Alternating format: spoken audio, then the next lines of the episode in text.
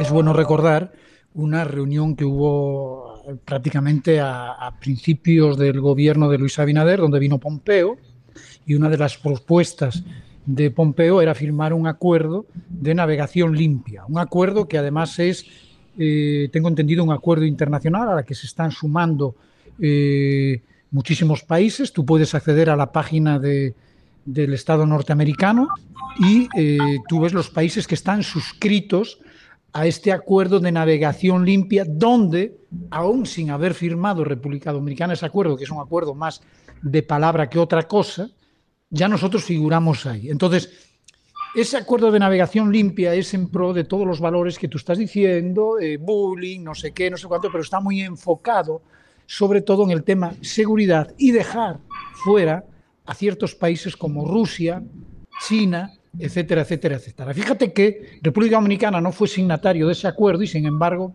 ya los Estados Unidos lo ponen como, eh, eh, como que está ahí dentro de los países. También está Brasil, que firmó. Ok, y sin embargo Brasil dentro del acuerdo puntualizó el tema de que, bueno, que por motivos de tecnología y de costos tenían que aceptar proveedores eh, chinos y está ahí. ¿no? Entonces, ahí influye también el tema de la geopolítica. Ok, o sea, ¿en manos de quién nosotros vamos a poner todo, todo este desarrollo tecnológico y, de quién vamos a depender, entre comillas, para que mañana nuestra brecha digital no sea esta, sea otra, para que mañana no nos corten el grifo de cierto tipo de información que podemos o no recibir, o simplemente para que no nos salga un Snowden o alguien así y nos filtre de repente eh, cualquier tipo de datos o al contrario, los venda a otro tipo de países. Importante, como mencionas, el tema de red limpia eh, era más un componente geopolítico. Eh, de hecho, se circuló la noticia alrededor del 22 de enero de que la administración de Biden había archivado el sitio de red limpia. No se sabe en qué está ese concepto en la nueva administración. No ha surgido otra noticia oficial sobre ella. Eh, siempre va a haber este, este conflicto. Eh, lo que sí nosotros como país debemos eh, fortalecer, independientemente del contexto internacional, fortalecer nuestras políticas y regulaciones. De hecho, previo a la, a la locución del presidente en la, actividad de hoy, prácticamente el Indotel había ya marcado dentro del contexto del Internet seguro en el día de hoy este, este enfoque de sus políticas y una serie de resoluciones para fortalecer el tema de ciberseguridad. Entonces, pero eh, ciberseguridad no es solamente un, solamente un tema de Estado. Ciberseguridad es un componente transversal, al igual que la tecnología, que debe verse desde el punto de vista educativo, que debe verse desde el punto de vista de negocio, porque evidentemente mientras más dependamos de estas plataformas y tecnología, evidentemente el, tenemos una mayor exposición y dicha mayor exposición nos hace candidatos, si no tenemos las normas de seguridad correctas en nuestras operaciones, eh, de ser víctimas de un ataque.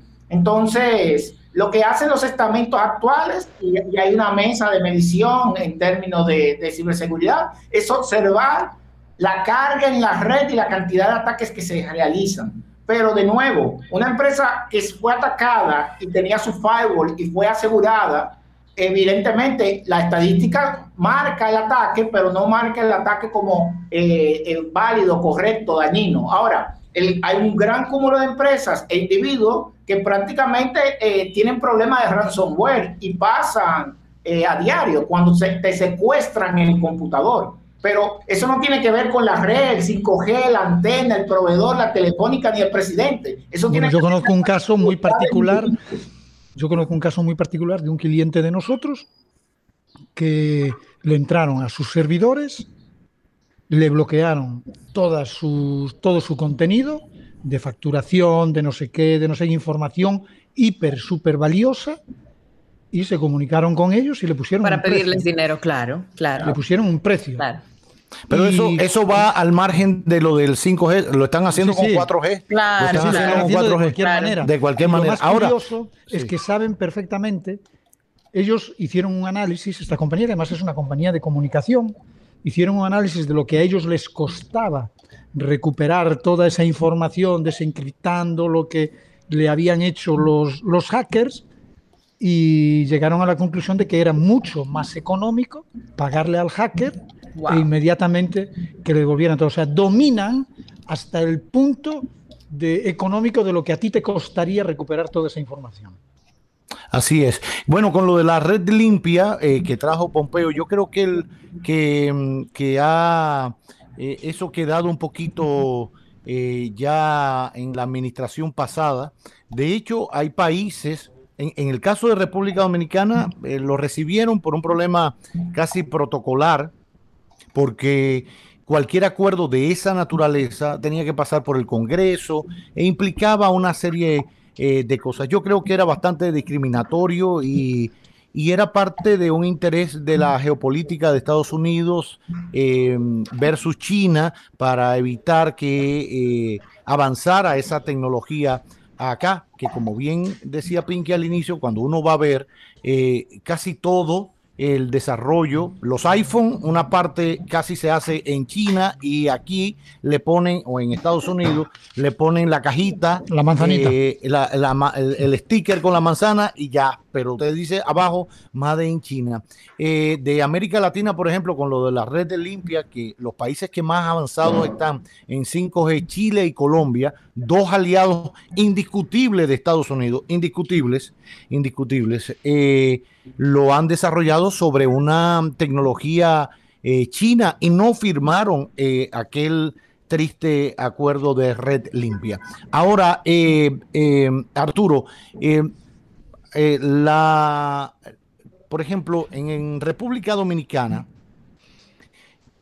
cuando se inició este gobierno, se habló de hacer un, un, calendario de educación o clases eh, para asumir el, tema del curso escolar eh, vía digital.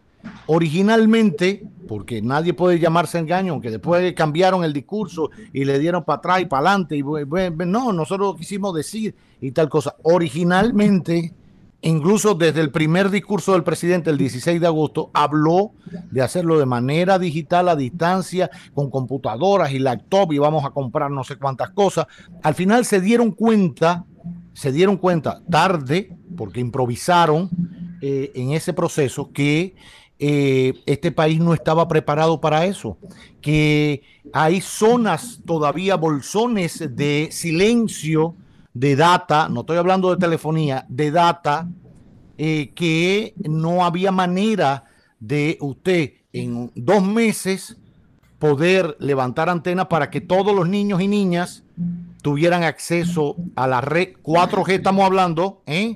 ¿Qué quiere decir con esto? Como decía Arturo, hay gente que todavía se, se maneja con una red 3G aquí en la República Dominicana. Y por eso hubo que ir a la variante de dar clases por, por televisión, que creo que era lo más sensato desde el inicio. Simple y llanamente había que saber que este país no cuenta con la infraestructura para poder llevar eh, data de calidad, al menos con una velocidad o, un ancho de 4G a todo el país. No, y hay que decir que no cuentan, y hay que decir que no cuentan por una falta de interés de todos los gobiernos uno detrás de otro, porque está en el plan de desarrollo, desde, estaba en el plan de desarrollo desde hace años, y nosotros lo sabemos porque además dentro de ese mismo renglón está la digitalización de la televisión.